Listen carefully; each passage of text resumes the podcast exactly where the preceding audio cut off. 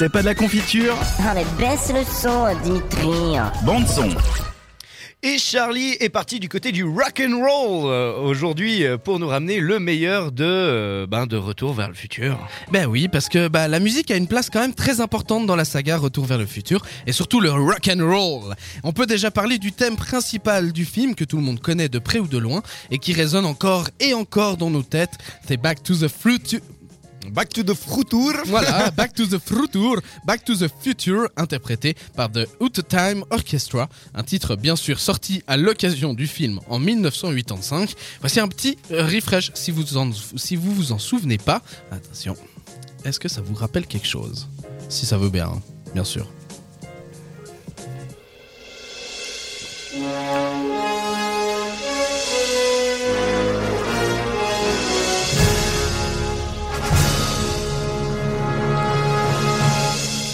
Bien sûr, si ça vous dit rien, c'est que vous avez pas vu le film. Finalement, Et que du coup vous méritez le bûcher. en tout cas, au minimum. Mais non, là pour vous faire découvrir des trucs aussi. Un autre titre emblématique de la saga, c'est euh, The Power of Love de Howell Lewis and the News, sorti cette même année, aussi présente sur la bande originale et écrite pour l'occasion. Pour rappel, Howell Lewis and the News est un groupe mythique originaire de San Francisco qui euh, fit plein succès, notamment avec ce titre. Howell Lewis joue d'ailleurs un petit rôle dans le premier opus en tant que membre du jury.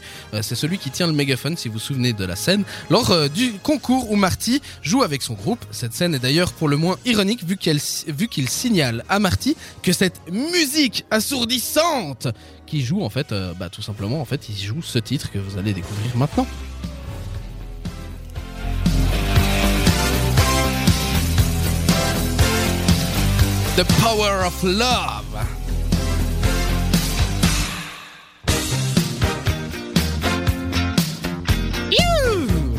Ah, ça donne envie de danser. Mais le titre le plus connu que l'on peut rattacher à la saga, bien sûr, c'est Johnny B. De Chuck Berry, un titre plus depuis consacré comme le septième, la plus, pardon, septième plus grande chanson de tous les temps par le magazine Rolling Stones.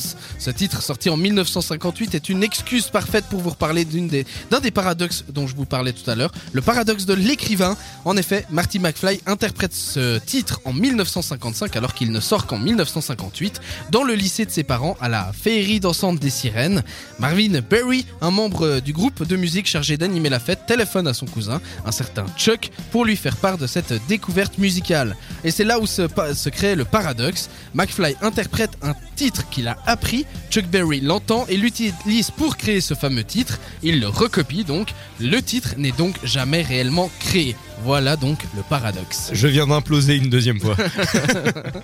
Voilà donc pour son apparition dans Retour vers le futur, mais dans notre réalité, ce titre a beaucoup d'importance aussi. C'est l'un des titres les plus connus de Chuck Berry. C'est la chanson qui est considérée comme euh, l'une des plus emblématiques du rock and roll. C'est aussi le seul titre rock and roll à être envoyé dans l'espace en 1977, lorsque la sonde Voyager 1 emmène avec elle le disque Voyager Golden Record, contenant ce que la NASA a estimé être les sons de la Terre, aux côtés du mot bonjour déclamé en 55 langues à de nombreux bruits d'animaux et se trouvent donc euh, des morceaux de tout genre représentant la musique de l'humanité, des morceaux de Bach, de Mozart, de Beethoven et ce fameux titre euh, de euh, Chuck Berry qu'on va s'écouter tout de suite. Oui. Si- Attends, ce qui veut dire qu'entre le brame du cerf et le coït de la tortue, euh, Voilà. t'as du Chuck Berry en fait. du Chuck. Berry et du Brahms et puis, euh, et puis du Beethoven, du Bach, ce genre de choses. Exceptionnel. Et c'est tout ça qui se promène euh, au-dessus de notre tête. Au-dessus de têtes, Ou exceptionnel. peut-être en dessous actuellement, on n'en sait rien finalement. Ou peut-être que ça n'existe plus tout simplement.